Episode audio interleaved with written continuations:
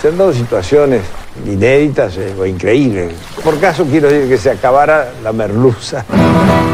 No me digas que merluza, no maricusa, que yo sí como merluza. No me digas que merluza. Bienvenidos a Se acabó la merluza, una relación de datos históricos inútiles que se conjuran para tramar alguna verdad. Con Jorge Tezán y un equipo que aún no se encuentra no se encuentra. Hoy presentamos Mónica Ert, la mujer que vengó al Che. Póngase sereno y apunte bien. Usted va a matar a un hombre. Las balas que derrumbaron al Che resonaron por toda la selva boliviana. La CIA, la oligarquía, los empresarios de traje celebraron con champán. Para muchos otros fue el tiempo de las lágrimas. En la inmensidad boliviana, alguien, acaso con un corazón similar al de Guevara, enjugó esas lágrimas, apretó los dientes y escuchó a Fidel. Todos los responsables de la ejecución de mi hermano de sangre, el Che Guevara, deberán ser eliminados. Y juró venganza.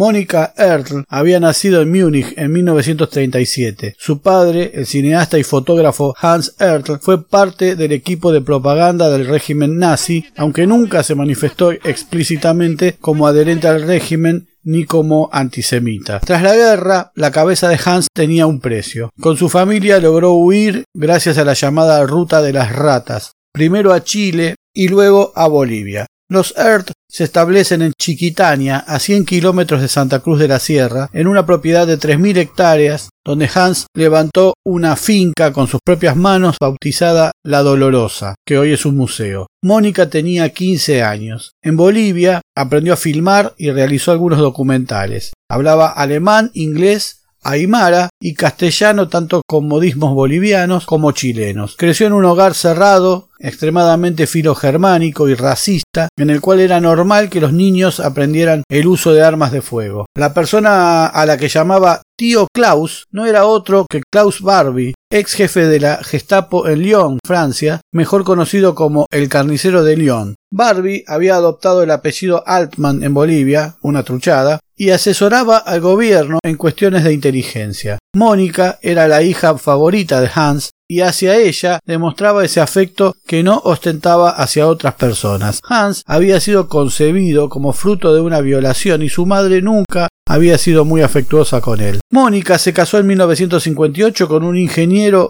germano boliviano que explotaba minas en el norte de Chile y la exhibía como su trofeo. Pronto se cansó del matrimonio y abandonó al ingeniero. Mientras tanto, en la higuera, el mayor boliviano Roberto Quintanilla Pérez, alias el Toto, se regodea frente al cadáver del Che. Ordena cortar sus manos para deshacerse del cuerpo a la espera de los peritos argentinos que lo identificarían. Y quiere seccionar su cabeza. Otra humillación sobre el crimen de Guevara, una afrenta imperdonable.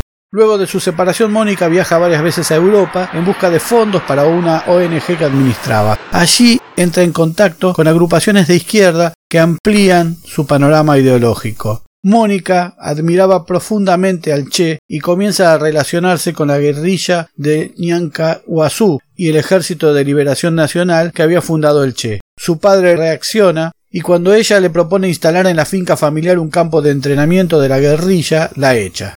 Mónica se hace selva y se transforma en Emilia, la revolucionaria. En quechua, Emilia quiere decir niña o joven indígena, Refugiada en un campamento en las colinas bolivianas, pasa cuatro años en los cuales escribe una vez por año a su familia.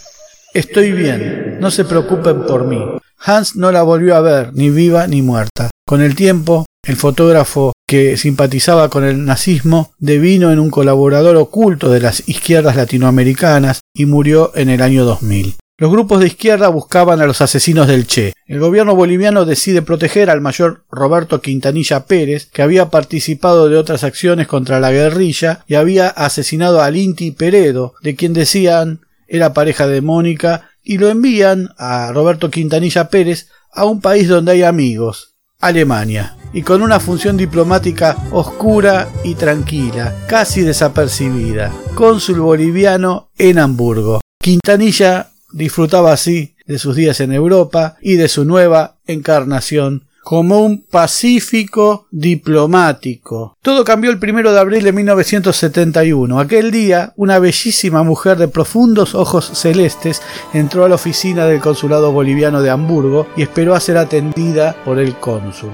Había pedido una cita días atrás. Dijo ser australiana y que había tenido problemas con unos papeles y no podía conseguir una visa. En la antesala de la oficina de Quintanilla, la mujer espera y observa indiferente los cuadros y la decoración del lugar. Quintanilla, un pesado que porta varias muertes en su haber, sale a recibirla, impecablemente vestido con un traje negro de lana, corbata azul y camisa blanca, muy lejos de selvas y uniformes. La mujer ingresa a su oficina. Quintanilla le hace algún comentario de ocasión, deslumbrado por su belleza. Ella lo mira fijamente y sin mediar palabra extrae un revólver Colt Cobra 38 especial. Tres balazos. Eran las 10 menos 20 de la mañana y el Toto Quintanilla, el rústico oficial que cortara las manos del Che, el que quería cortar su cabeza, cae pesadamente sobre la alfombra del consulado boliviano en Hamburgo. Muerto. En su huida, la joven deja una peluca, un bolso, el revólver y una hoja de papel en la que se lee ELN, victoria o muerte. Once mil kilómetros huyó Mónica hasta regresar a Bolivia. Durante meses fue la mujer más buscada del mundo. Se refugió en Francia, pasó por Cuba, se hizo llamar Nancy Fanny Miriam Molina, de nacionalidad argentina. De vuelta en las colinas, se detuvo ante la foto del Che y le dijo Misión cumplida. Pero no iba a durar mucho. Su falso tío, Klaus Barbie, el carnicero de Lyon, conocía sus movimientos y andaba detrás de ella. La recompensa que se ofrecía por su cabeza era superior a la que se ofrecía por el Che. En 1972 allanaron su departamento en La Paz, en el que había armas, bombas molotov, colchonetas en las que dormían sus compañeros, recuerdos de su viaje por Europa, y se llevaron todas sus pertenencias. Su familia solo pudo recuperar muy pocas cosas. El 12 de mayo de 1973, Mónica había sido acorralada en un refugio que tenía en La Paz. Junto a su pareja, un muchacho argentino, resistieron y fueron muertos por las fuerzas de seguridad bolivianas. El cuerpo de Mónica jamás fue entregado a su familia, que todavía lo reclama. Dicen que fue a parar a una fosa común. Barbie fue expulsado de Bolivia en 1983 hacia Francia y acabó sus días en 1991 preso en Lyon pagando sus crímenes de guerra. En este año de 2021 Mónica Earth tendría 84 años.